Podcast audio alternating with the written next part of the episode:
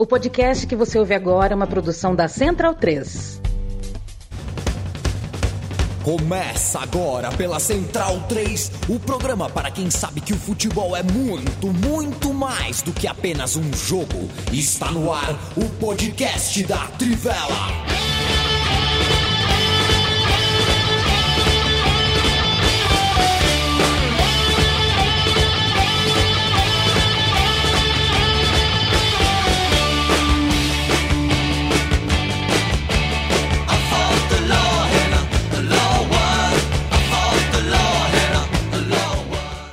Alô você, ouvinte da Tivela, leitor da Tivela, ouvinte da Central 3, está começando mais uma edição do podcast da Tivela em parceria com a Central 3. Eu estou emocionado porque estamos gravando aqui direto do estúdio Mané Garrincha, depois de uma longa temporada aí, né, remotamente.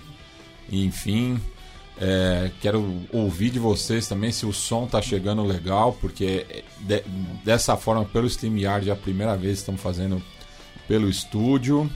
É, então comentem aí para ver se o som tá chegando legal. Mas é isso, é, equipe toda da Trivela reunida é. aqui em São Paulo. E vamos falar de muita coisa no programa de hoje. É, para o pessoal que gosta do futebol nacional. Hoje a gente vai comentar bastante sobre o Campeonato Brasileiro, que chega à sua 12 rodada com um surpreendente Botafogo na liderança. Começar aqui pelos primeiros salves.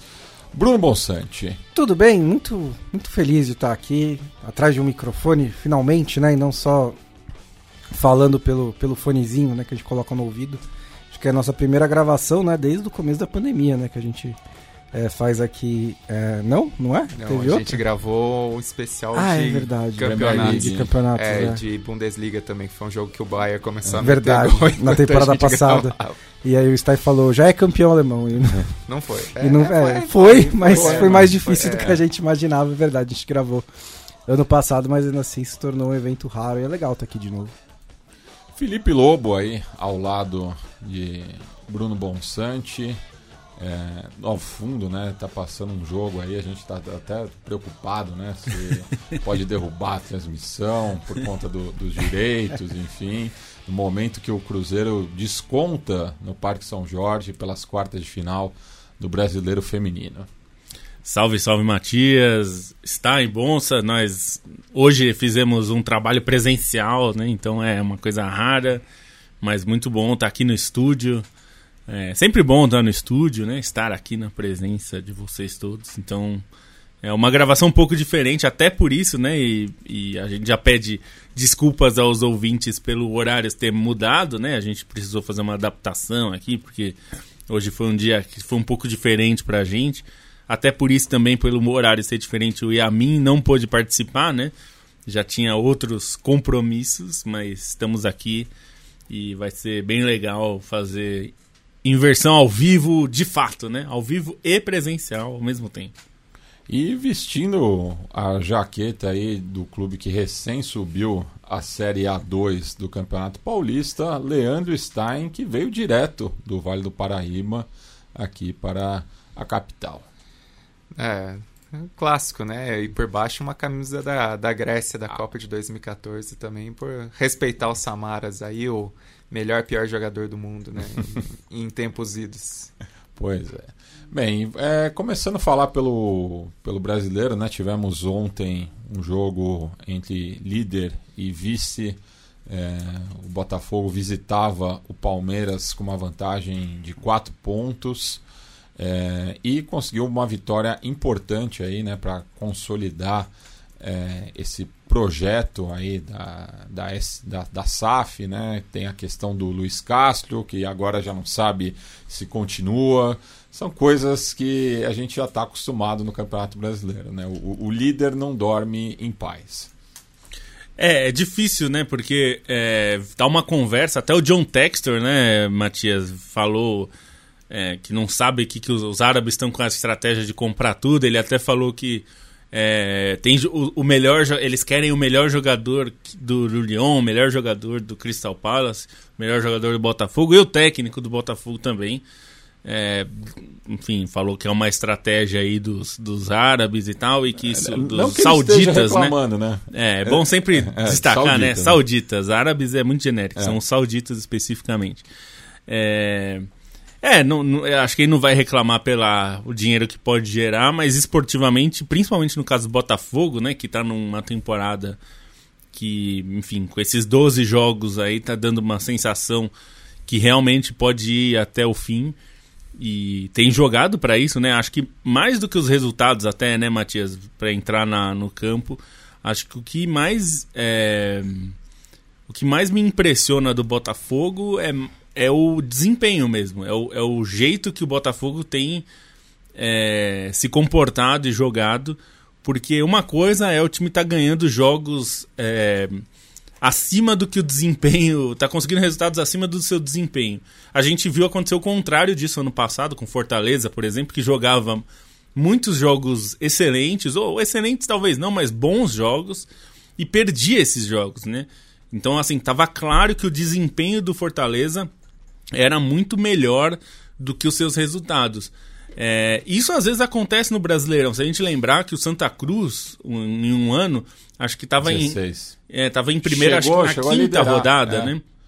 E... Vindo do título da Copa do Nordeste, é, tava, o grafite. Tava com um desempenho um pouco acima. Aliás, o resultado um pouco acima do seu próprio desempenho. É, e não é o caso do Botafogo. Eu acho que o que é mais animador para o torcedor alvinegro é isso. O desempenho do time tem sido um desempenho muito bom. É, claro, tem jogos que o time jogou abaixo. Jogo contra o Cuiabá, por exemplo, o time não fez um grande jogo, mas conseguiu vencer. Mas nesses embates difíceis, o time se mostrou forte, né? E isso é, já é um, um, um ótimo sinal. Assim, as pessoas ficam, ficam fazendo essa pergunta se vai ser campeão brasileiro. Ninguém é campeão brasileiro depois de 12 rodadas, né? É, a gente só pode só vai saber depois mesmo. É, com o desempenho atual, a tendência é brigar até o fim. É que a gente não sabe se mantém o desempenho atual e é, é, é difícil você projetar isso justamente pelo que você falou porque a gente não sabe se o Luiz Castro vai ficar até o fim. A gente não sabe se alguns jogadores vão sair. O Tiquinho. É, o, o Tiquinho, por exemplo, pode sair. É, mas a gente não sabe o, o que pode o acontecer nisso. também é um jogador se, que tem, é, se sai algum potencial. Se sai algum desses jogadores, é, pode, pode ter uma influência. É, assim, são 12 rodadas, né? Isso é um terço do Campeonato Brasileiro. Então também não é irrelevante, né? O que não, aconteceu até é agora. Mesmo. É, o Botafogo tá num ritmo aí de fazer 90 pontos, né? Provavelmente não vai fazer, mas é um começo muito bom, deu uma boa dianteira. O Botafogo já foi líder depois da 12 rodada em 2007, por exemplo. Depois perdeu um pouco mais de pouco de terreno. Era uma vantagem menor do que agora, né? De 7 pontos. 7 pontos é uma bela de uma vantagem. É, e, e, naquela ainda, ocasião. ainda nessa altura. E naquela ocasião perdeu o confronto direto, que foi justamente Exatamente. um ponto de inflexão. É foi no, no, na reta final do primeiro turno para o é. São Paulo, né?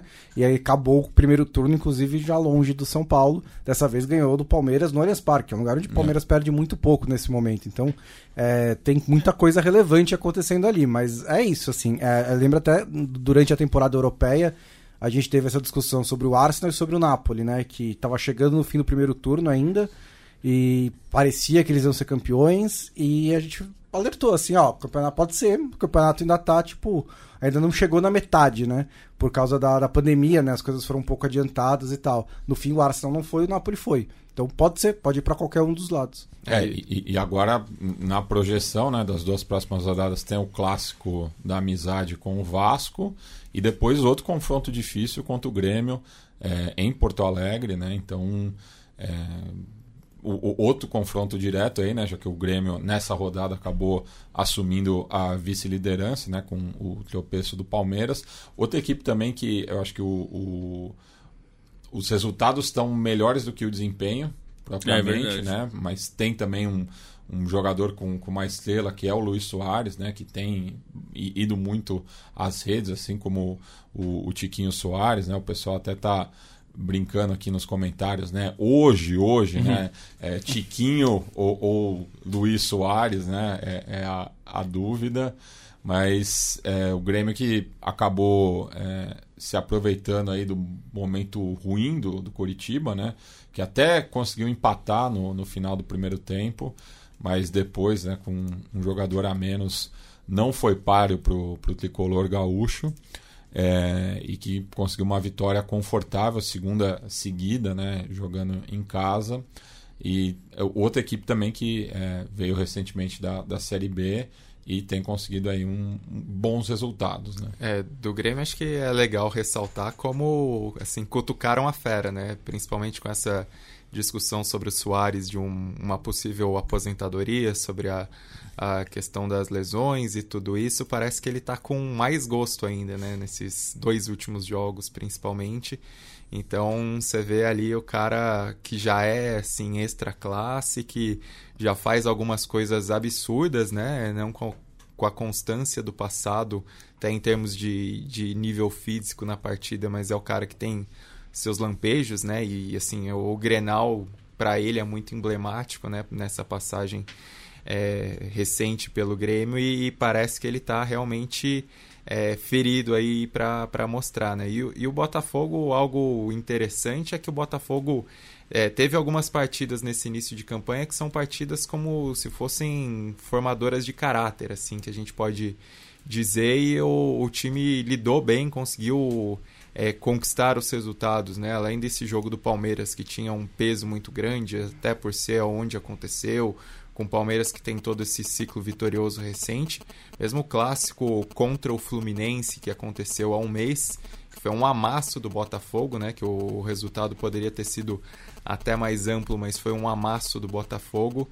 É, é outro resultado que também mostra essa força do Botafogo, um, um time que dentro dessa montagem do elenco é, conta com, com jogadores com experiências interessantes, né? Não são necessariamente caras que no Brasil tem uma história tão grande, mas em outros cantos do mundo até é, eles assim possuem carreiras em, em, alto nível, né? Eu gosto muito, por exemplo, da carreira do atual Eduardo, o antigo Carlos Eduardo, que hum. foi rei no, no futebol no, no Oriente Médio, né? Tem grande história. O próprio Tiquinho tem uma experiência importante em clubes. Você tem um cara como o Rafael também é, uma, uma ajuda nos vestiários, Cuesta. Então é um time que, dentro dessa montagem do elenco, conseguiu unir peças bastante interessantes e que acabam dando resultado, né? E até destaque para o PR também, né? Porque é, é, é um dos responsáveis Sim. pelo Botafogo ter a defesa menos vazada do campeonato. Sim, fazendo agora. um baita de um campeonato é. e até é outro que tem assim não tem tanta rodagem como titular, mas tem uma carreira até interessante nesses movimentos de transferência, né?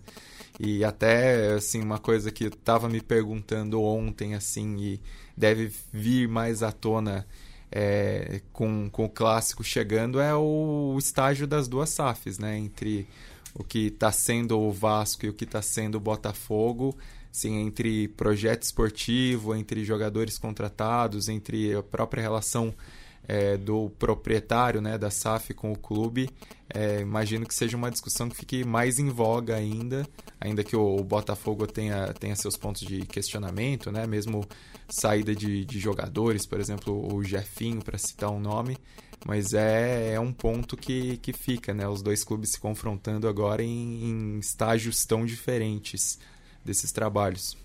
É bom lembrar, né, até pelo que pelo por essa comparação ser inevitável, que boa parte do ano passado e no começo desse ano havia uma pressão grande para a demissão do Luiz Castro, né? E, é, e eu não digo, não é a mesma coisa com o que aconteceu com o Barbieri, porque acho que o trabalho do Barbieri tomou rumos muito mais confusos. É, mas mostra que às vezes as, as, coisas são mais demoradas do que qualquer torcedor gostaria, né? Nem sempre as coisas vão encaixar tão rapidamente.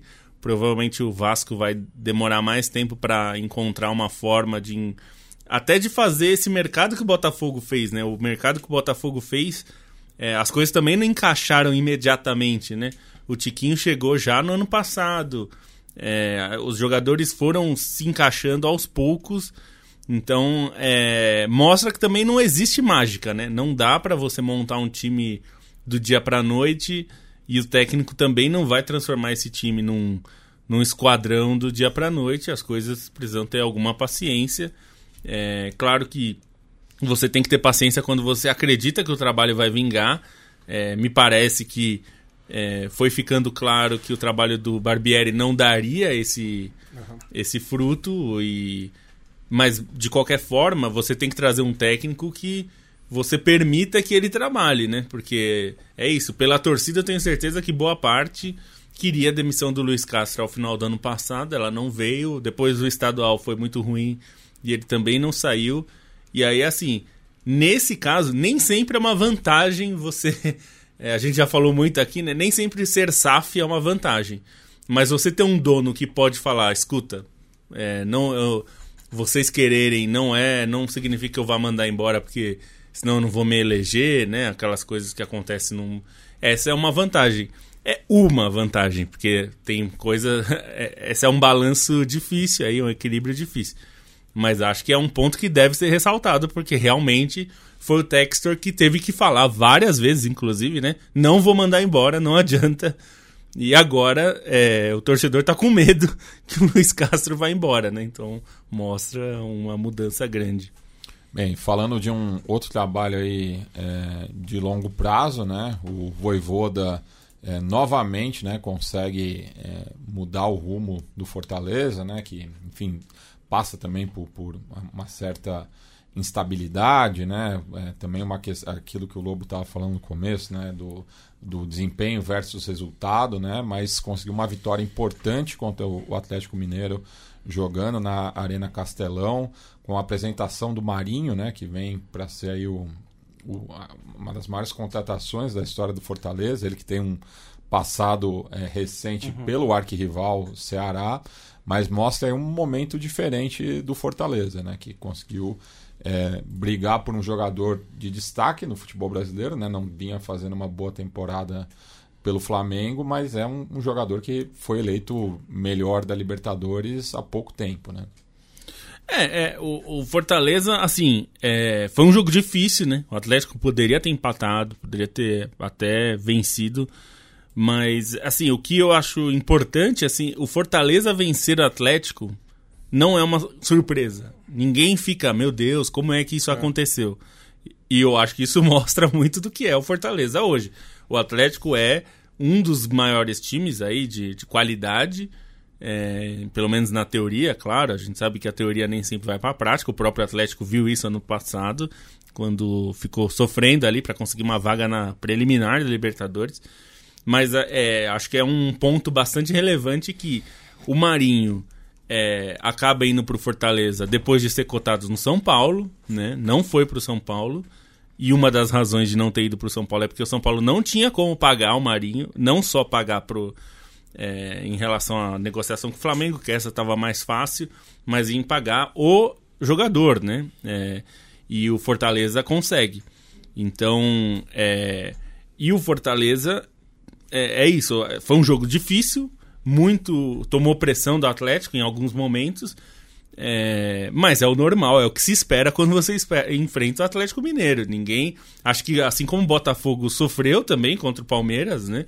Não tem como você jogar contra o Palmeiras hoje e achar que vai vencer com tranquilidade. Ninguém vence com tranquilidade o Palmeiras. É, o né? Fortaleza né? tem uma continuidade de trabalho que o Atlético Mineiro não tem, né? E o é. Atlético Mineiro tá começando um novo agora e não tá. E, incrível como não engrena, né? Desde é, de que foi campeão brasileiro. É, o, é, acho que faz um mês que não faz dois gols no mesmo jogo, desde 23 de, de maio. É, tá com problemas no ataque. O Filipão até deu uma rodadinha no elenco nesse, nesse jogo, porque ainda tem coisa para fazer na Libertadores. É, mas o, Atlético Mineiro está num momento de muita oscilação, né? Enquanto o Fortaleza está bem na Sul-Americana e segue muito muito estável, né, com o Voivoda. É, e até uma continuidade de trabalhos pensando em técnico que o Atlético Mineiro não teve, assim, até antes do brasileiro, né? Se a gente for pensar na quantidade de técnicos estrangeiros que chegaram como aposta do Atlético Mineiro e não deram certo, aí citando também Dudamel, uhum. é, o Turco Mohamed, depois mesmo Sampaoli, que sim, é, acho que é agridoce assim, o trabalho de Sampaoli, né, entre o que de fato aconteceu e as esperanças. foi criou. bom, mas ficou abaixo do que se esperava. É, né? sim, não ficou abaixo do que foi o, o trabalho posterior do Cuca rendendo os títulos, né? Então, mesmo depois dessa outra volta do Cuca e mais recente, então, e, e, é diferente do que acontece no Fortaleza, né? O Fortaleza você vê até um, uma ideia muito mais clara de quem vai ser o treinador, do que ele vai representar porque são trabalhos muito longos desde a reconstrução na Série C, né? Pensando primeiro no, no próprio Antônio Carlos Zago, depois no Rogério Ceni, depois no Voivoda. Então existe uma, uma lucidez maior do, do Fortaleza nessa montagem de projetos, nessa escolha de treinadores que também se reflete numa segurança para o trabalho do treinador e não numa própria construção de, de trabalho em campo, né? Que o Fortaleza se beneficia, mesmo quando não esteve bem com o Voivoda, né? Quando teve mau início de brasileiro, é, ele foi bancado, o time colheu frutos e, e, colhe frutos também, até por essa, essa crescente, né? Do que é um time que ficou por anos patinando na Série C, sem conseguir o acesso, tantas vezes perdendo justo no, no último jogo, né? No jogo das quartas de final que valia o acesso e desde então conseguiu uma, uma escalada que permite também participações constantes nas competições continentais e que, que dá uma certa segurança e em certas partes dá até uma motivação para o clube, né? Essa campanha positiva recente na Copa Sul-Americana nessa temporada também é um, um impulso a mais, até para essa noção de que o Fortaleza está bem. É, e a gente falou do Atlético Mineiro, né? Agora é, falar um pouco do, do rival local o Cruzeiro que conseguiu uma vitória, né, Lobo, sem chutar gol. É um pouco impressionante isso, é. né? É, é o, o, o, Cruzeiro venceu o São Paulo com gol no começo, né? Mas e, e, e, é curioso, é um fato curioso, né? Porque o Cruzeiro não acertou nenhum chute no alvo, né? E o porque o gol foi contra. É, mas mas assim, tem, tem isso é uma parte da história, né? A outra parte é, que o Cruzeiro foi, é, foi muito aguerrido, né? E acho que até me lembrou um pouco o, o Matias, o, o que o, o, próprio Cruzeiro fez com o Grêmio na Arena Independência também. Foi um jogo, acho que até similar, que o Cruzeiro mostrou muito brilho, né? Muita determinação e organização, né? Porque também garra sem organização é só correria, você corre malucamente, não é isso que o Cruzeiro faz. Acho que foi um jogo. Dificultou tudo que podia para o São Paulo. Venceu o jogo e, e acho que para o Cruzeiro o mais importante era isso mesmo, era vencer o jogo. Teve o Rafael Cabral numa ótima noite, né? Fez ótimas defesas, foi um dos destaques do jogo, um dos principais destaques. Então, é, acho que do lado do Cruzeiro é, é um jogo que dá para valorizar bastante a organização do time, ter conseguido é, dificultar bastante e defender o resultado, né? ainda que a duras penas. É, e para o São Paulo, o duro é que o time não jogou mal, né? É, não foi um jogo ruim do São Paulo. O São Paulo até criou chances para pelo menos empatar o jogo, mas é, eu acho que esse Cruzeiro tem ganhado um pouco esse corpo é, com o Pepa de ser um time muito organizado e muito determinado, né? Assim que, que dificulta para o adversário.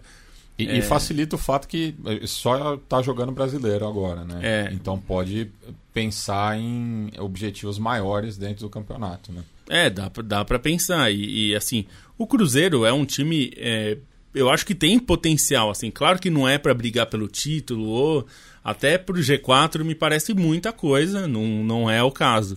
Mas é, uma pré, talvez. Mas não é o caso. É. Mas também não me parece um time que é, seria para brigar para não cair. E é sempre importante assim, porque é, quando um time sobe da segunda divisão, e pode ser o Cruzeiro, ou pode ser o Cuiabá, ou pode ser o Havaí, não importa o tamanho do time, é, subir da segunda para a primeira divisão é sempre um choque, né? De alguma forma.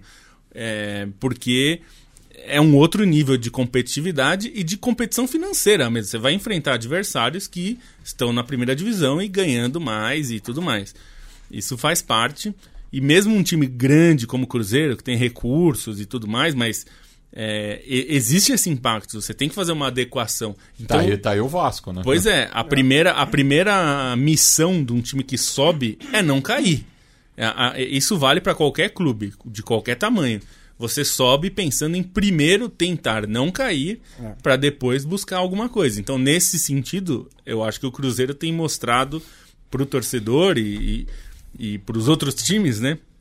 Que é um time que não deve cair e que se bobear, se tiver um espaço, pode beliscar alguma coisa. Eu não vou brigar, não vou dizer brigar por Sul-Americano, que ninguém briga por Sul-Americano. Você é, cai a, na Sul-Americana. É, a Sul-Americana aparece. Ela sobra. Ela, ela, ela, ela, ela, a Sul-Americana busca os times, ela né? te encontra. Ela, o braço da Sul-Americana só não chega no, penu, no, no, no último time que não cai, porque o resto todo mundo vai.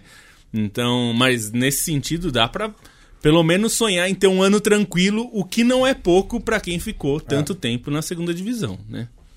É, falar do Fluminense agora também, né? Para ver é, como é, é, difícil cobrir o, o, futebol brasileiro, né? Porque é. há dois meses o Fluminense era o melhor time do Brasil, estava jogando futebol mais vistoso, tudo. De repente entra numa crise provocada por ele mesmo, aparentemente, e consegue uma vitória suada contra o Bahia jogando em casa e com um jogador a menos. Né?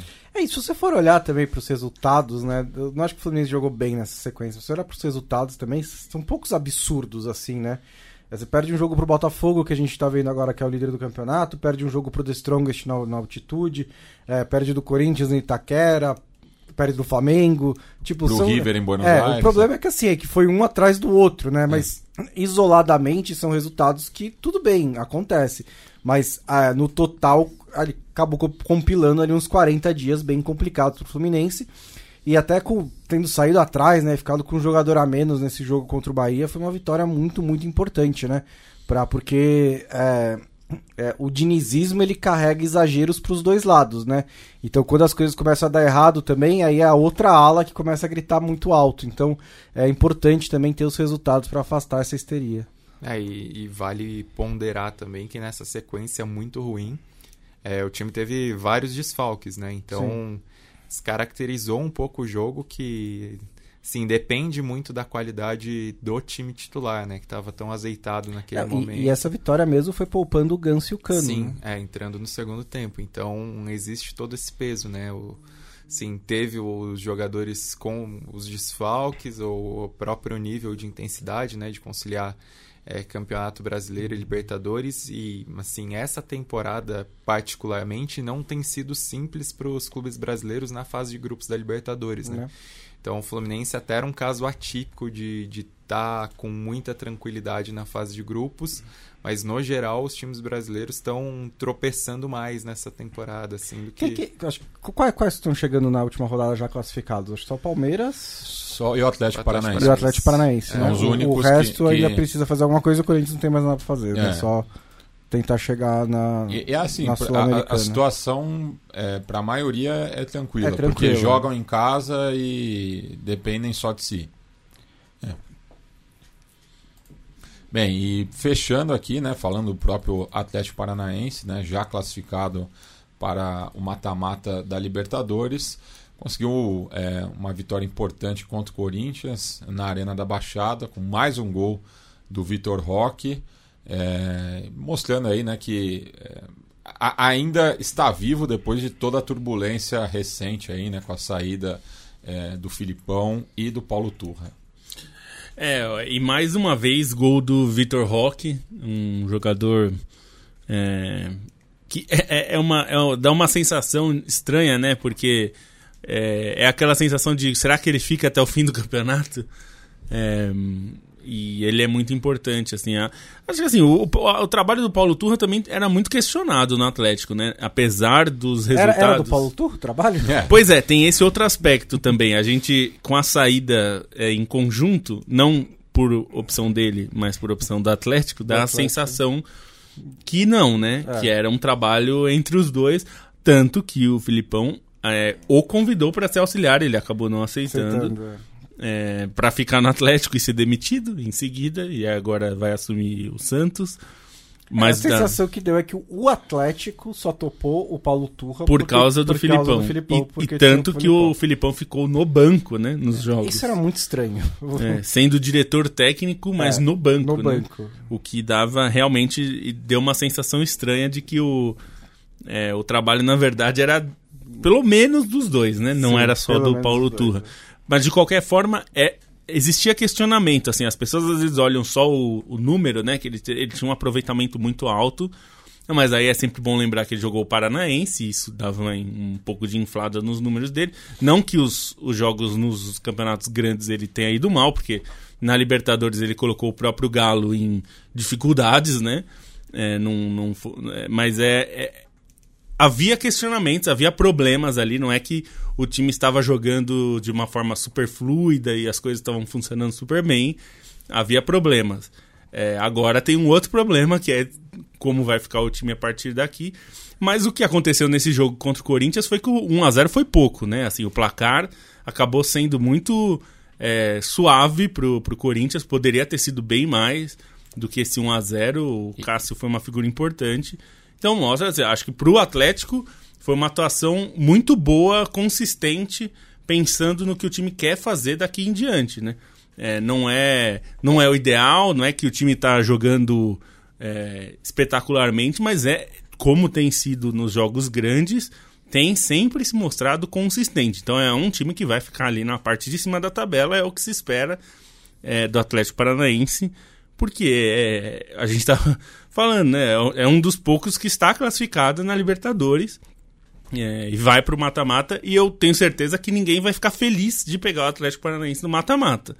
Né? Isso ficou claro nos últimos anos que jogar contra o Atlético Paranaense no mata-mata é uma roubada. Até pensando que daqui até o mata-mata tem, tem chão. Tem né? muito chão, é. Va- Vai dar para reorganizar o É, no fim de julho, né? O mata-mata, o primeiro da, da Libertadores. Então vai ter bastante tempo ainda. É, mas, assim, acho que pro Atlético Paranaense a sensação foi boa, o time deu uma boa resposta, mas pro Corinthians foi muito ruim, né? Eu não gosto daquela coisa de, ah, mas treinou 10 dias pra isso, porque assim, alguém vai perder o jogo, né, gente? Depois de 10 dias, tem uma rodada, não dá para os, os, 10, os 20 clubes ganharem os jogos também, né? Então, é, não- eu não acho que é esse o problema. Acho que o problema é o Corinthians mostrar problemas recorrentes. Né? Quando você é, vai falar de um time que tem muita dificuldade para fazer gols, né? para chegar, criar boas chances de ataque. Acho que quando há uma recorrência na- nas questões, isso é um problema. E aí tem que ser resolvido, vai ter que pensar. O Corinthians ainda não é um time que passa muita segurança porque ganhou do Santos, que hoje, honestamente, é um time que não passa segurança pra ninguém. Então ganhar do Santos hoje em dia não, te, não diz muito sobre o seu time, diz mais sobre o Santos, né? Não, e uma estatística curiosa é que o, o Flamengo se tornou o primeiro clube a vencer o Santos na Vila Belmiro quatro vezes consecutivas pelo Campeonato Brasileiro, né? O que antes para o Flamengo Era é- super é- difícil, era um né? suplício, né? Viajar até a Baixada. Agora de 2019 para cá mudou, né? É, e pensar que em 2019 o, foi o próprio. Foi goleado, né? Foi goleado pelo Santos do São do Paulo. São Paulo, né? que é- foi o vice É, daquele que foi o vice né? naquele ano com um resultado muito acima. A gente falou de desempenho, É. né? Assim, foi um desempenho muito acima do esperado e os resultados também, claro, muito acima do esperado. Não em relação ao desempenho, mas ao que se esperava do time antes do campeonato. Esse time do Santos é o contrário, né, Matias? A gente olha, é, não, não olhando individualmente para os jogadores, mas olhando o desempenho que o time tem.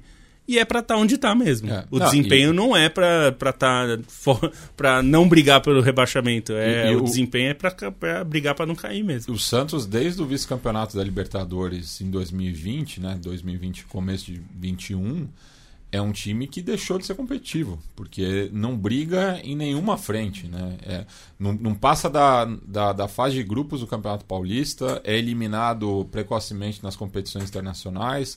Copa do Brasil é, faz tempo que não chega longe, o brasileiro está sempre ali no meio de tabela, é, flertando com rebaixamento, o que é o, o principal, acho que um dos principais objetivos do Santos esse ano é, é, escapar da, da degola, né? No momento está dois pontos da, da zona de rebaixamento, não é nenhum exagero falar isso, né? Um clube em crise, é, que não consegue segurar jogadores, enfim, um momento muito delicado para o Santos, que, pelo contrário, no feminino é, voltou a, se classificar para uma semifinal depois de seis anos, contra o mesmo adversário, Contra o mesmo adversário, do, do é masculino, curioso. ambos jogos com os portões fechados na Vila Belmiro por conta dos acontecimentos do meio de semana. Né? Só passando rapidamente pelo brasileiro feminino, o São Paulo eliminou o Palmeiras eh, de visitante no Allianz Parque, depois de um empate em um gol no Bruno José Daniel em Santo André.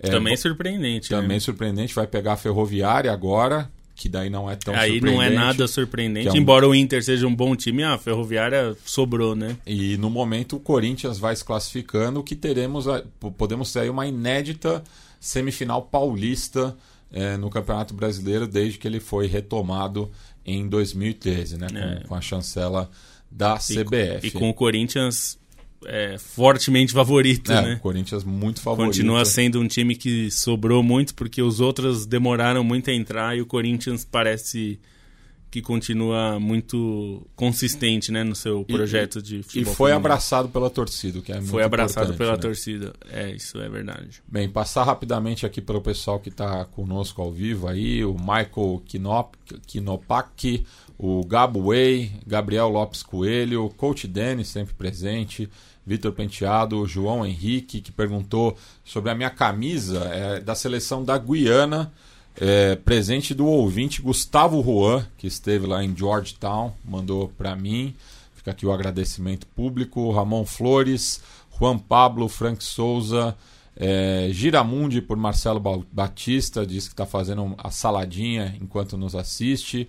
Mandar um abraço para o Rodrigo Vasconcelos, é, que acha apropriado lembrar que os dois times dele dominam as séries A e B. Ele que é botafoguense, torcedor do esporte. O Tarcísio, é, também aí outro botafoguense, dizendo que tomara que fique para o Luiz Castro. É, Voivoda na seleção no lugar do Ramon, é a sugestão do Ícaro. Seria um ótimo nome, inclusive, mas não vai. É, o Colin Clark Silveira Gonçalves mandou pra gente um cafezaço direto lá de Ribeirão Preto. Guilherme Bernardes mandou aqui uma ajuda pra gente voltar de metrô. Muito bom, muito Valor bom, exato, Guilherme. inclusive. Muito bom, muito bom. Será, será utilizado. É, o, Mas só um, né? É, só um. o Heitor Gomes é, faz um paralelo entre o Botafogo atual e o Corinthians do Carilli, algo que é, o pessoal já está comentando também. É, o, o Pato Duck aqui, o Fluminense gastou muita estamina no início da maratona. Paulo sempre presente. O amigo Marcos Carvalho, lá do Ponta de Lança, Botafogo de Futebol e Regatas, em Caixa Alta.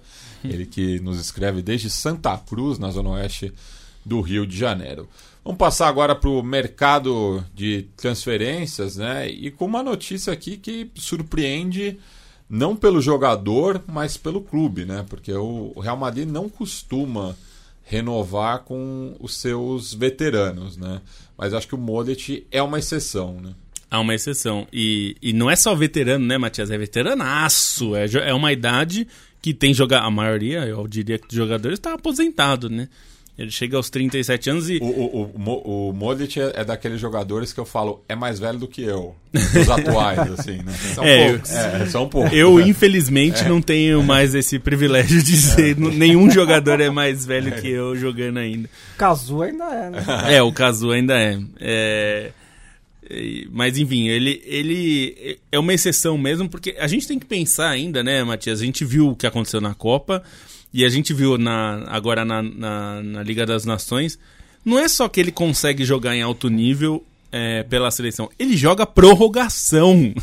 Outra- ele joga 120 minutos. E só é substituído para ser aplaudido na Só- prorrogação. É verdade, é um É, negócio assim, absurdo. Eu acho que no caso do Modric, acho que também vai ser isso com o Kroos. O Kroos é um pouco mais estranho. Eu vejo o Kroos se aposentando com uns 35, 36. É, Mas no talvez caso- antes é, até. Mas no caso do Modric, acho que é muito você ir vendo temporada por temporada, sabe? Tipo, dá temporada pra ele e continua jogando em alto nível, dá mais uma, porque ele ainda consegue entregar muita coisa. E acho que no Real Madrid, ainda no momento em que o Real Madrid tá, é um risco muito baixo, porque se ele não puder jogar, Nossa, o que não tem- falta é meio campista. Exatamente. Você tem o Chomeni, você tem o Camavinga, acabou de trazer o Bellingham, você já tem o Valverde, você renovou com o Sebadio. Você tem um meio campo inteiro aí de cinco caras que podem jogar. É, então, e ainda tem o Cross, que, que, é mais novo do que o Modric. Então é um luxo pro Real Madrid você ter o Modric com a experiência e com a bola que ele joga, para principalmente para os principais jogos. Já foi o que a gente viu na temporada passada, né? Ele foi titular só metade, ele já jogou 52 jogos, que é um absurdo para um cara de 37 anos. Mas ele só foi titular em metade de La Liga, só 19 rodadas. Mas jogou até o fim na Champions League, que é onde a experiência dele mais, mais importa. Então o Real Madrid já está meio que administrando ele, não tem nenhum motivo, se o Modric quiser continuar, e acho que quer continuar por pelo menos mais um ano, chegar na Eurocopa, né? A Eurocopa tá só daqui a um ano. E ele tem nível, com certeza, para jogar. Foi um é, apelo, né? É, ia falar isso. É, é, até um indício que ele vai jogar a Eurocopa, Exato. né? Continuar no Real Madrid em alto nível. Quando ele fazia uma alusão de que poderia se aposentar ao final da Liga das Nações, o vice-campeonato deixa um gosto amargo de que ele quer tentar mais alguma vez. Então, é um indício de que ele vai, vai poder continuar estando em alto nível por mais um ano com o Real Madrid.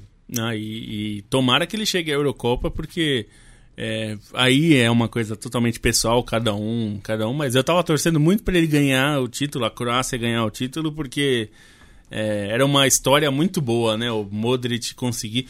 Ele já fez o que. Porque existia muita ideia de igualar a geração de 98, né? Primeiro. E se eles já conseguirem em 2018, chegando na final, né? Indo além do que aquela geração de 98 conseguiu, eles de novo foram longe, na, foram de novo para a semifinal é, em 2022, quer dizer, duas Copas seguidas chegando em semifinal, pelo menos.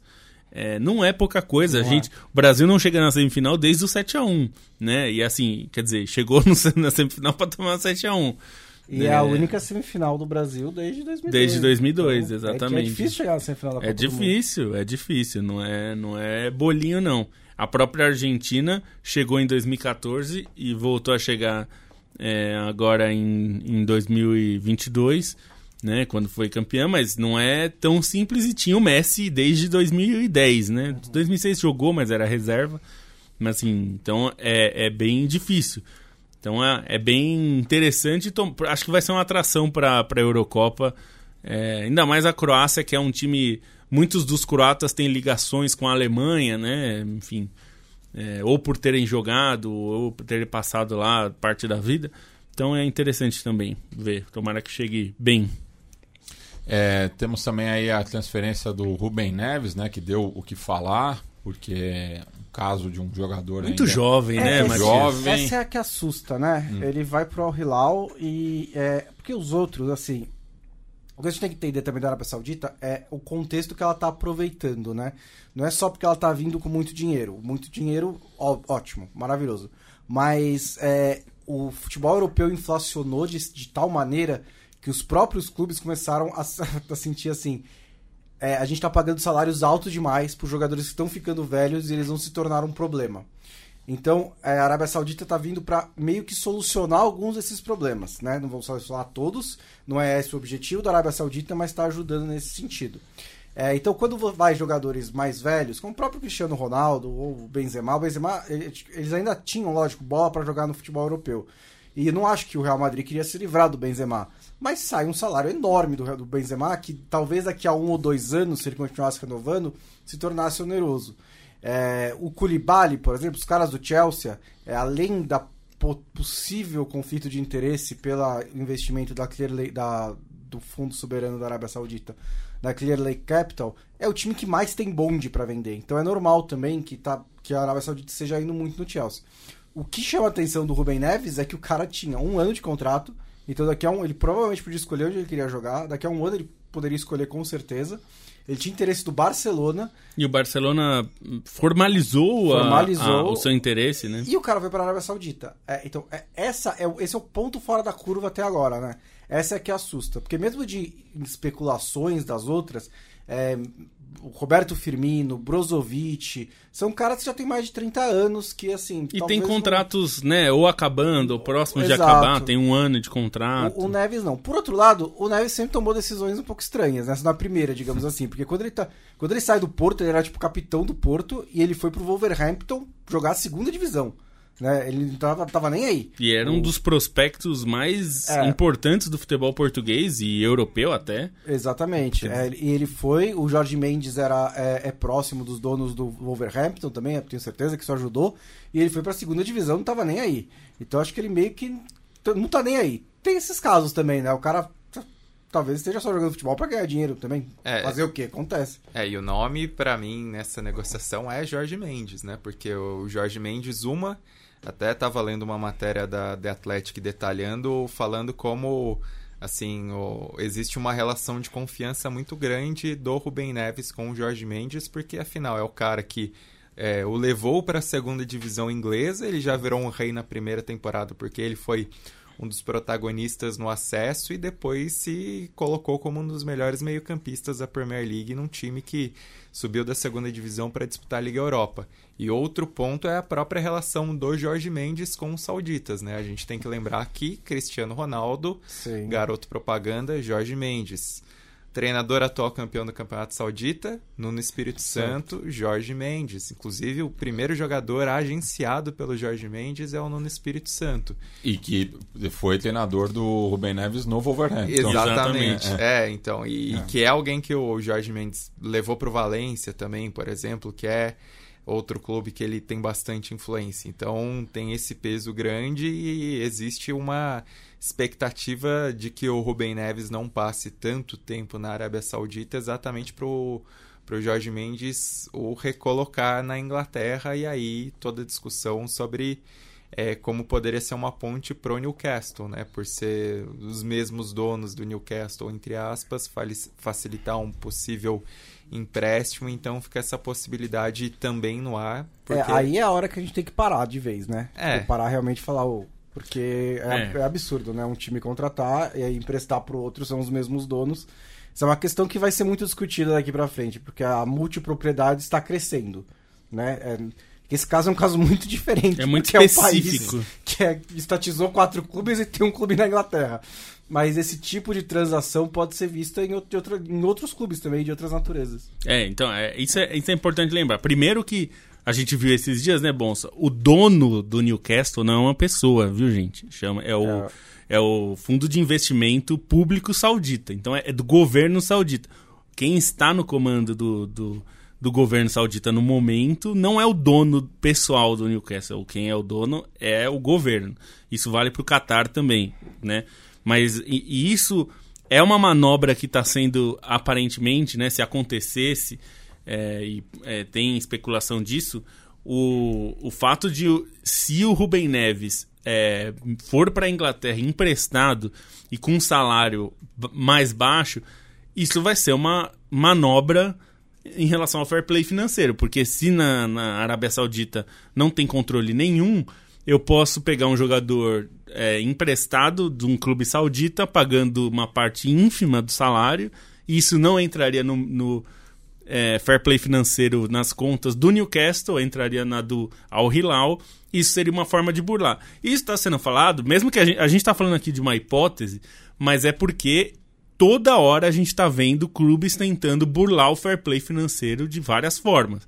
Né? A gente já viu é, isso acontecer. também que o fair play financeiro vai desaparecer daqui a pouco, né? É, vai, vai, virar outra coisa, vai virar meio que um teto salarial de, de acordo com as receitas. Então, talvez você não precise, assim, escancarar que você tá fazendo uma artimanha, porque daqui a um ou dois anos vai ser outra coisa. É, assim, e é uma questão que vai ter que ser discutida mesmo, vai ter que ter outros mecanismos, porque o fair play financeiro, embora.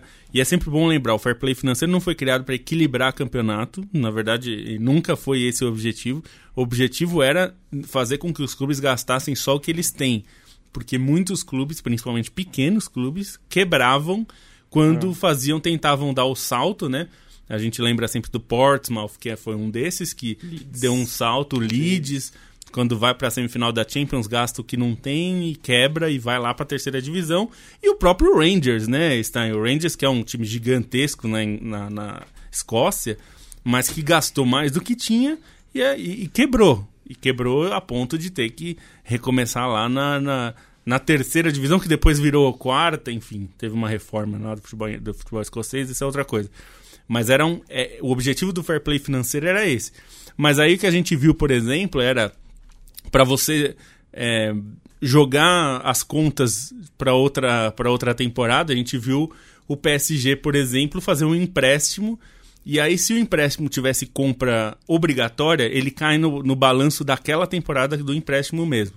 Para isso não acontecer, quando o Mbappé foi contratado e já tinham contratado na mesma temporada o Neymar por 222 milhões, o PSG fez um empréstimo com uma compra condicional, porque a compra condicional faz com que o balanço, é, o dinheiro da compra caia na próxima temporada. Só que a condição, normalmente esse tipo de contrato é assim: se ele fizer 20 gols, se o time não for, né, não for rebaixado, quando você está falando de um time que briga contra o rebaixamento. E o PSG é um time que briga pelo título, mas a condição era: se o time não for rebaixado, ele vai ficar, é, vai ser contratado. Ou seja, era óbvio que ele seria contratado, foi uma manobra é, financeira, não foi uma manobra ilegal, mas era claramente uma manobra para burlar o fair play financeiro.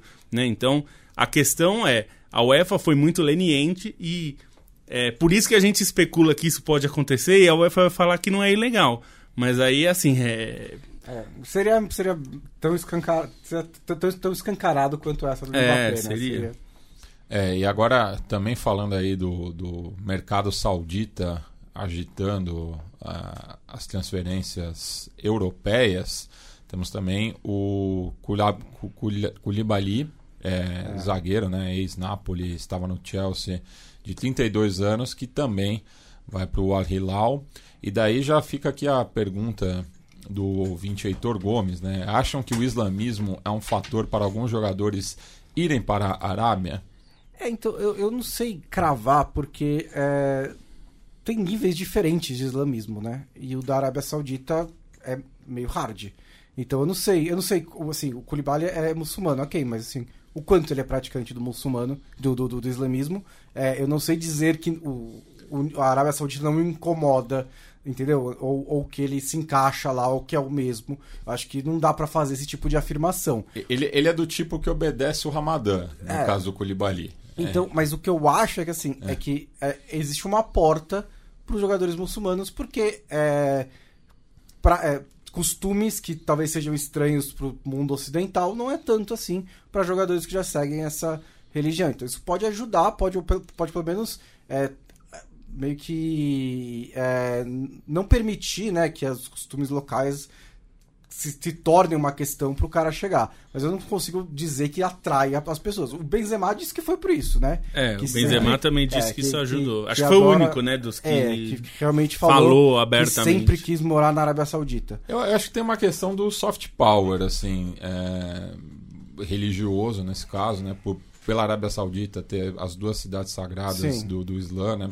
Somente quem vai jogar no Al Ittihad, em Jeddah, está no caminho entre Meca e Medina, né? Então deve ter uma, uma sensação diferente, assim, mas é, eu gostaria de ouvir mais dos próprios jogadores, também, é. assim. O do Benzema não me convence tanto. Não, não me convence Mas o, o, o, os jogadores, assim, acho que. É, é, é que é aquela é, coisa, né? Você tá ganhando 200 milhões de, de euros por ano. Aí você fala, não, eu tô indo por causa do islamismo. É. Tipo, brother. É, e assim, eu tenho um olhar também da, do, do outro lado, né? Que é o os clubes da Arábia Saudita contratando jogadores islâmicos também é, numa visão de pan-arabismo. Pan Acho que isso ficou latente durante a Copa do Mundo, né? Assim, essa união dos árabes, principalmente com as boas campanhas das seleções do norte da África, é, junto com a Arábia Saudita, enfim, existiu essa comunhão nos estádios. E, e, acho que tem um pouco desse jogo geopolítico que Matias pode até falar com mais propriedade, mas me passa muito essa impressão, o fato de pegar um jogador que tem origem é, em Mali, que é muito significativo, outro origem argelina, outro senegalês. Estão tentando o Zietic, é, né? Marroquino. Então existe, para mim, me passa muito essa, essa visão de um pan-arabismo e até algo que a gente falava com o Lobo hoje, que uma, um dos jogadores abordados e que aparentemente vai continuar na Europa é o Taremi. Só que o Taremi mexe em outro vespeiro, porque relação de Arábia Saudita e Irã é exatamente uma, uma disputa geopolítica no Oriente Médio. Mas tá né? melhorando já, não tá? Um pouquinho, É, numas, assim. É, numas. É, é que eu, no, no Quer caso. dizer, tipo, teve umas aproximações, não teve? Recentes? É, é que no, no, no, caso que o, que o Stein comenta, assim, a Arábia Saudita sentiu muito golpe da Copa no Catar, o sucesso que foi. Sentiu. Então, ela está reagindo justamente é, nesse sentido aí, es- essa transformação aí do, da, da, da liga local e a estatização né, do- do- dos principais clubes não é à toa, né? Até porque o, o objetivo final é sediar a Copa do Mundo o quanto antes, porque é, no, no caso do próprio Catar, né, que, que é um, é- era um dos poucos países ali da, da região do, do Golfo Pérsico, Arábico, enfim, daí depende do nome, era o, o Catar era o mais próximo do, do Irã, justamente, né? Então, assim, as relações é, na região estão mudando bastante, até a própria Israel, assim, já começa a, a também reatar é, laços diplomáticos, né? Claro, acho que no caso da Arábia Saudita ainda talvez demore muito, mas por baixo dos panos já tem uma aproximação também. Então é um novo momento da região também e o futebol está se aproveitando disso, né? Ou está sendo instrumentalizado. é.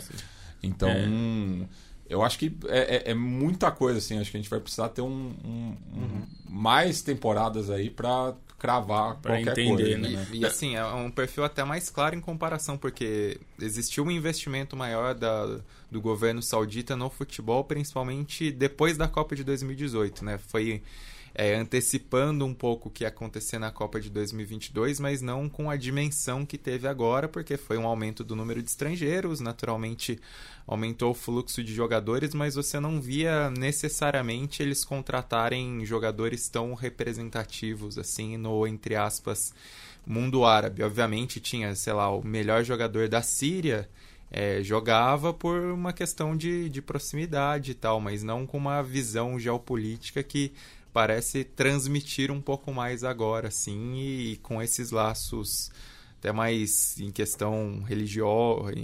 da religião em si. Então, é, fica um pouco essa, essa impressão e, e realmente, como o Matias falou, é um movimento mais incisivo depois da Copa de 2022, porque o Catar é, é o que ficou como o, o catalisador desses laços que aconteceram na Copa de 2022 É. e a Arábia Saudita talvez tente entrar mais nesse jogo, né? Não, e tem um aspecto, né, que acho que é importante.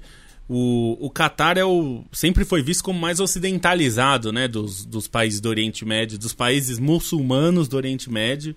É, né, A, a própria Al Jazeera faz esse é, esforço, né? faz muito esse esforço é, e acho que tem um aspecto a Arábia Saudita é meio embora o próprio Catar e a Arábia Saudita tenham melhorado a sua relação né se a gente pensar no, no, no blockade lá né de alguns anos né Matias que era uma relação super tensa hoje não é e a gente até viu na Copa né o próprio os próprios governantes catares com bandeiras da Arábia Saudita, né? Comemorando a vitória contra a comemorando Argentina. a vitória contra a Argentina.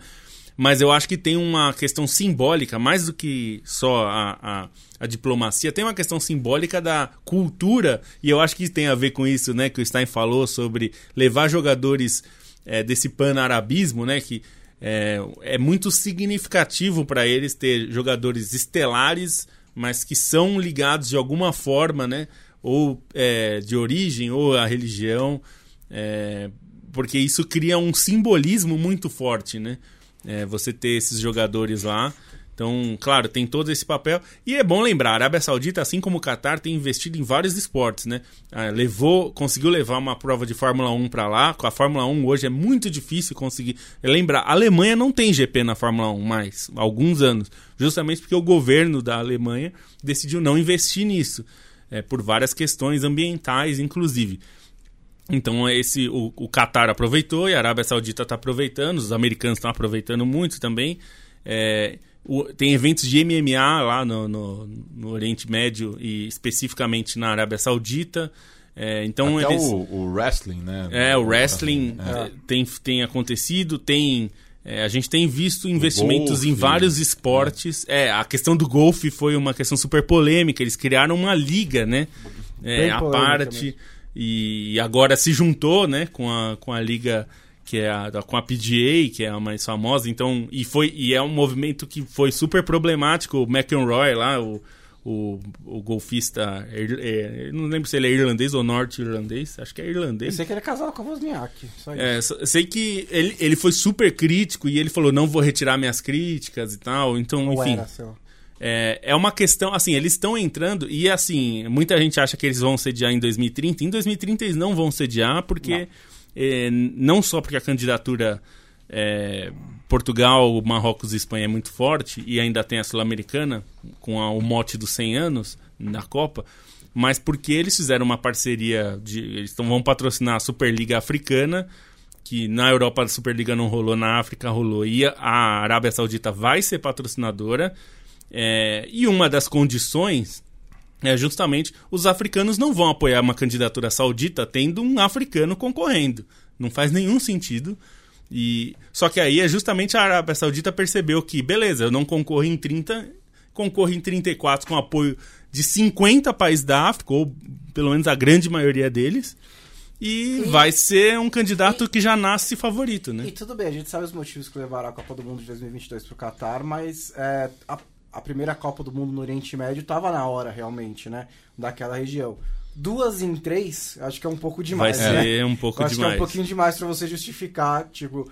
Acho até que 34 ainda é um pouquinho demais, Não, e- mas aí e uma até- hora o dinheiro vai falar mais alto. Não E até- dá, pra segurar até 42, sei lá. E, e até a questão agora, né, que a- com o aumento né, da- do, do número de partidas e seleções, não É. vai mais fazer sentido um país só É, sediar. então, eu acho que o, o subterfúgio que eles vão usar vai ser esse, de que não é uma Copa só na Arábia Saudita, então tudo bem fazer tão perto do Catar, porque vai ser também com a Grécia. Ou É, eles inicialmente queriam É. fazer Grécia, Egito e Arábia Isso, Saudita. Aí você né? pega vários. Mas a Grécia, mas a e Grécia e o A Egito Copa rapidamente Civilization. né? É, é, Copa Civil, mas a Grécia e Egito rapidamente pularam fora dessa ideia, né? Por isso que também o a Arábia Saudita não quis. E aí também vai depender de como vai estar esse jogo, não só geopolítico, mas político da FIFA, né? Ah, Hoje a Arábia Saudita está muito forte, mas, por exemplo, o, a Austrália eh, já está falando abertamente em sediar, junto também com outros países da região, provavelmente também a,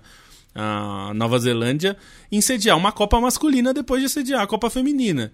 E é um poder. A, a gente não pode negar o poder é, de uma candidatura da Austrália, que é um país politicamente, economicamente muito forte, né? No, certamente vai conseguir angariar países do, do chamado norte global, né, Matias? É um bom exemplo que a Austrália, embora esteja no sul, é do norte é, global, chamado economicamente.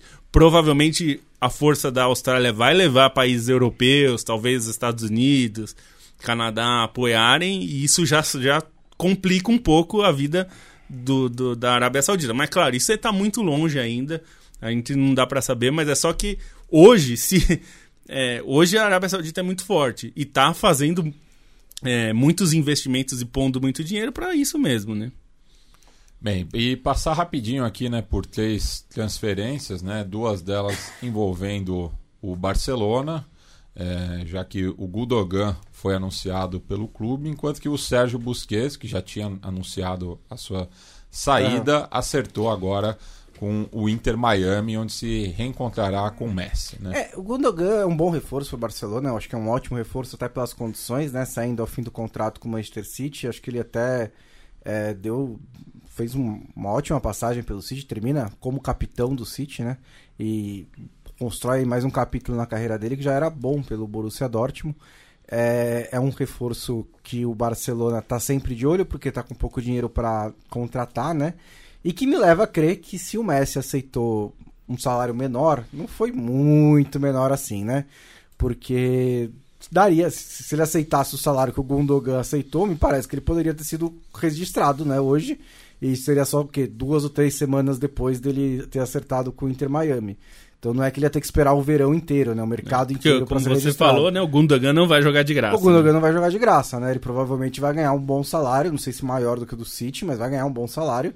E porque o, a- o campo do Messi tava meio que soltando a informação. Não, o Messi Ele jogaria até de jogaria graça. até de graça e tal. E simplesmente não é verdade que se ele jogaria até de graça porque o Barcelona conseguiu contratar o Gundogan, então conseguiria contratar o Messi de graça, ou lógico, assim, Um até, salário até, checaram, né, se dá pra jogar de graça. Não pode. Não pode, mas com um salário muito, muito pequeno em La Liga. Então, é, vamos E ele vai ganhar mais. Esse, Ele esse vai- e o Messi vai ganhar mais no, Vai ganhar mais, né? no, vai no- bastante na- na na MLS MLS. do que ganhava no PSG, que já era um salário estratosférico. Exatamente, né? com várias variáveis, com Porque a MLS, da a MLS fez uma operação né? de guerra, vai pagar o maior salário da sua história.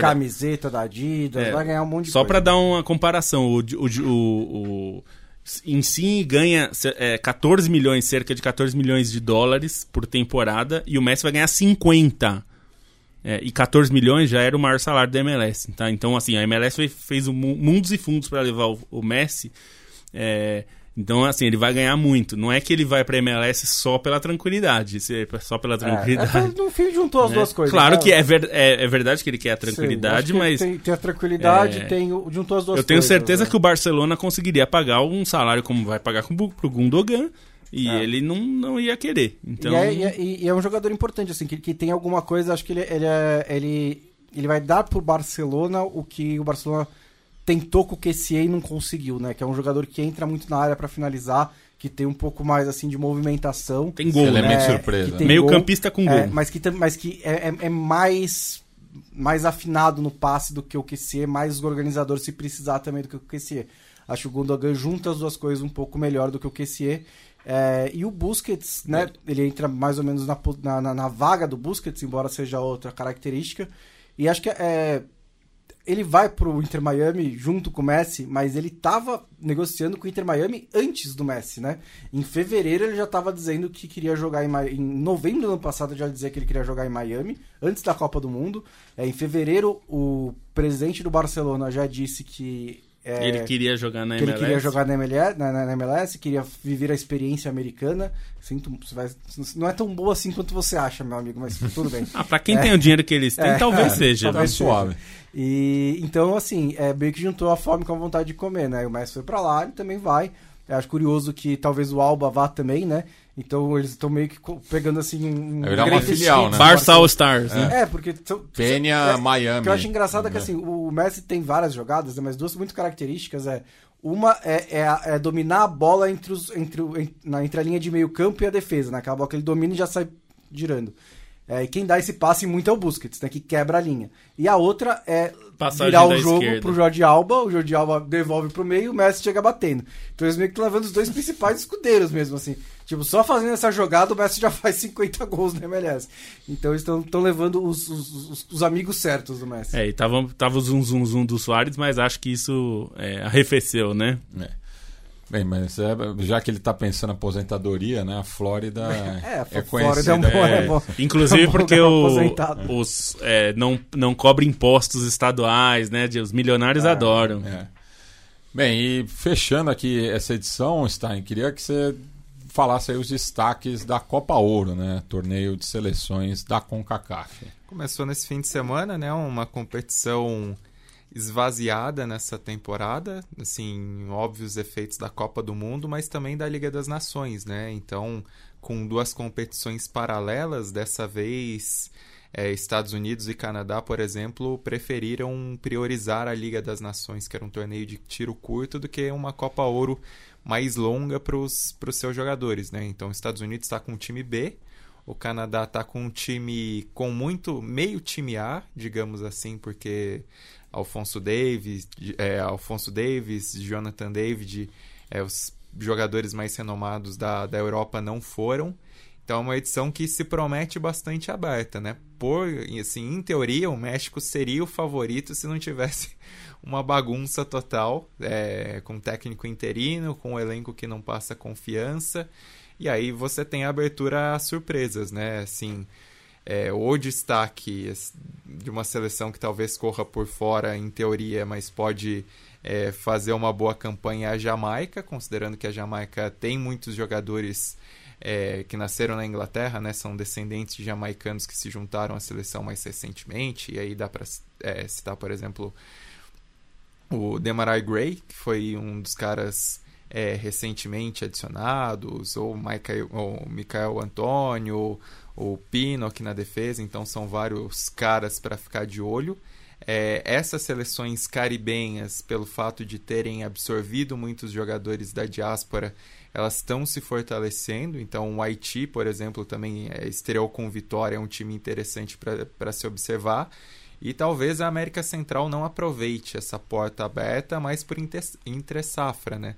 Porque se a gente for pensar na seleção do Panamá, da Costa Rica, de Honduras, uh, os centro-americanos que disputaram as últimas Copas do Mundo, é, muitos jogadores importantes se aposentaram nos últimos tempos. Né? A Costa Rica ainda está tá sem o Keylor Navas nessa edição, que é meio time praticamente.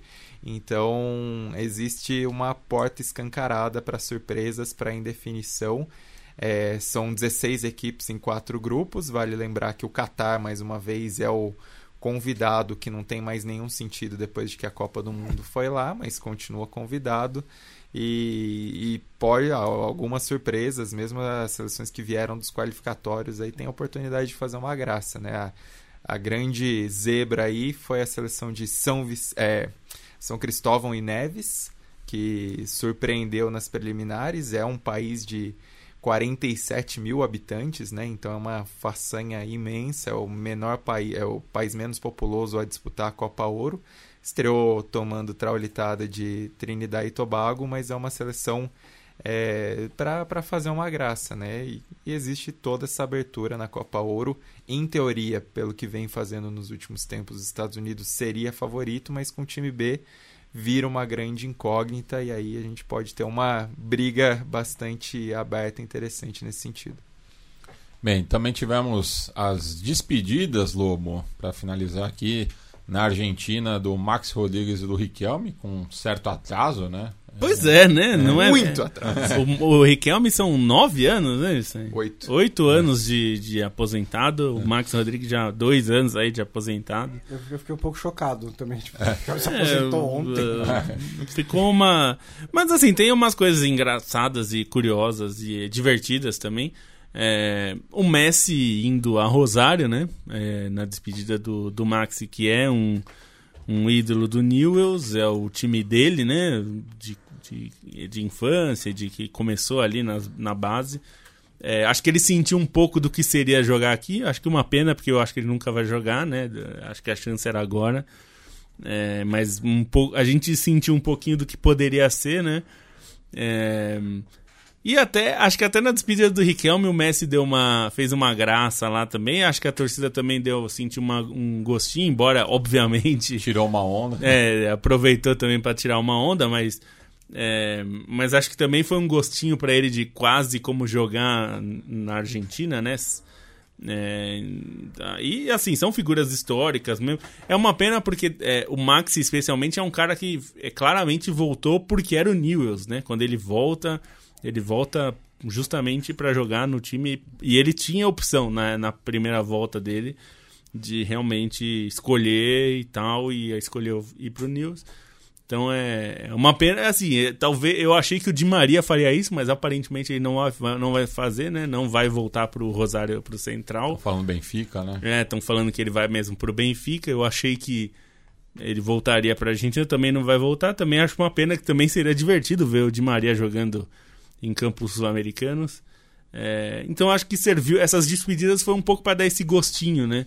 Não sei se agora. A, a, gente via muito esses argentinos, jogadores argentinos ídolos voltando para seus clubes.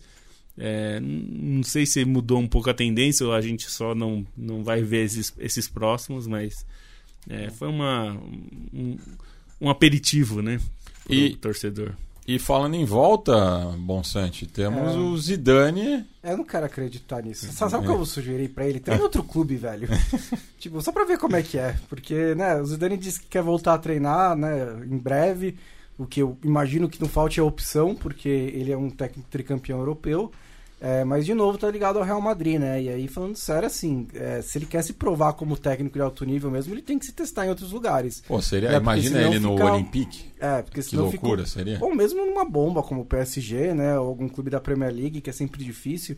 Porque senão fica uma situação muito confortável para ele. Ele vai pro Real Madrid quando o Real Madrid tem uma vaga, fica um, dois anos, o trabalho começa a, a se deteriorar um pouquinho, ele sai passa mais um, dois anos de folga, volta, né? Acho que ele tem que se testar um pouco mais com isso, mas É, talvez, assim, a, a questão relevante pra gente é a, é a posição do, do Ancelotti, né? E aí talvez algumas coisas se juntar, se acontecerem ao mesmo tempo, é, uma sequência ruim do Real Madrid ali em outubro, novembro, e o Zidane dá uma sinalização de que quer voltar, é possível que o Florentino Pérez decida fazer logo a mudança. Então, vale ficar de olho, porque assim que o Ancelotti sair da, do Real Madrid, é provável que a gente finalmente tenha um técnico na seleção brasileira. Bem, e fechando aqui o, o meu destaque final, é, o Milionários bateu o Atlético Nacional em final inédita no Apertura da Colômbia. É, e destaque, né, acho que fica para o Alberto Gameiro, né, treinador que agora se junta ao Gabriel Ochoa Oribe como o único ex-jogador do Milionários que foi campeão como treinador e atleta do clube, né? E uma final que parou a Colômbia, né? Dois dos maiores clubes disputando essa final inédita. O Dorlan Pabon, né? Ex-jogador de São Paulo, acabou perdendo uma das penalidades e é, pediu desculpas públicas para a torcida, enfim, mas é um evento histórico na Colômbia e o Milionários aí acaba diminuindo um pouco a desvantagem para o seu arquirrival é, de Medellín. É, desse aí só para destacar também o Paulo Tuori, que era o técnico é. do Atlético Nacional, que assim, as finais foram meio fracas, né? Não, não, não, apresentaram um bom futebol. E o Milionários, mesmo conquistando nos pênaltis, teve mais bola para ganhar também no tempo normal, né? Esse jogo, ainda que o, nessa volta, ainda que o Atlético Nacional tenha feito 1 a 0 o Milionários criou bem mais, teve mais possibilidades, já tinha é, criado mais no, no jogo de ida em, em Medellín e assim, é, é, bem legal por conta da rivalidade, né? Uma rivalidade que às vezes as pessoas não têm muita noção por não serem clubes da mesma cidade, mas é uma rivalidade grande não só por serem clubes históricos do país, mas também por disputas. Na década de 80, por exemplo, existia muita rivalidade pelos próprios convocados à seleção e o fato do Maturana ser o técnico com muita história no Atlético Nacional gerava esse problema. Mesmo a final da Libertadores em 89 acontecer em Bogotá, teve uma disputa sobre isso. E, e na fase de grupos teve um enfrentamento entre os dois clubes uh, também. É, então é, tem uma, uma rivalidade muito legal entre os dois e acaba sendo um, um capítulo histórico do, do futebol colombiano, essa final mesmo não entregando o futebol em campo. Bem, é isso. Voltamos na quinta-feira, a partir das oito e meia, infelizmente de maneira remota, mas quem sabe um dia a gente retome aqui a, a convivência sabe? no estúdio. Até lá!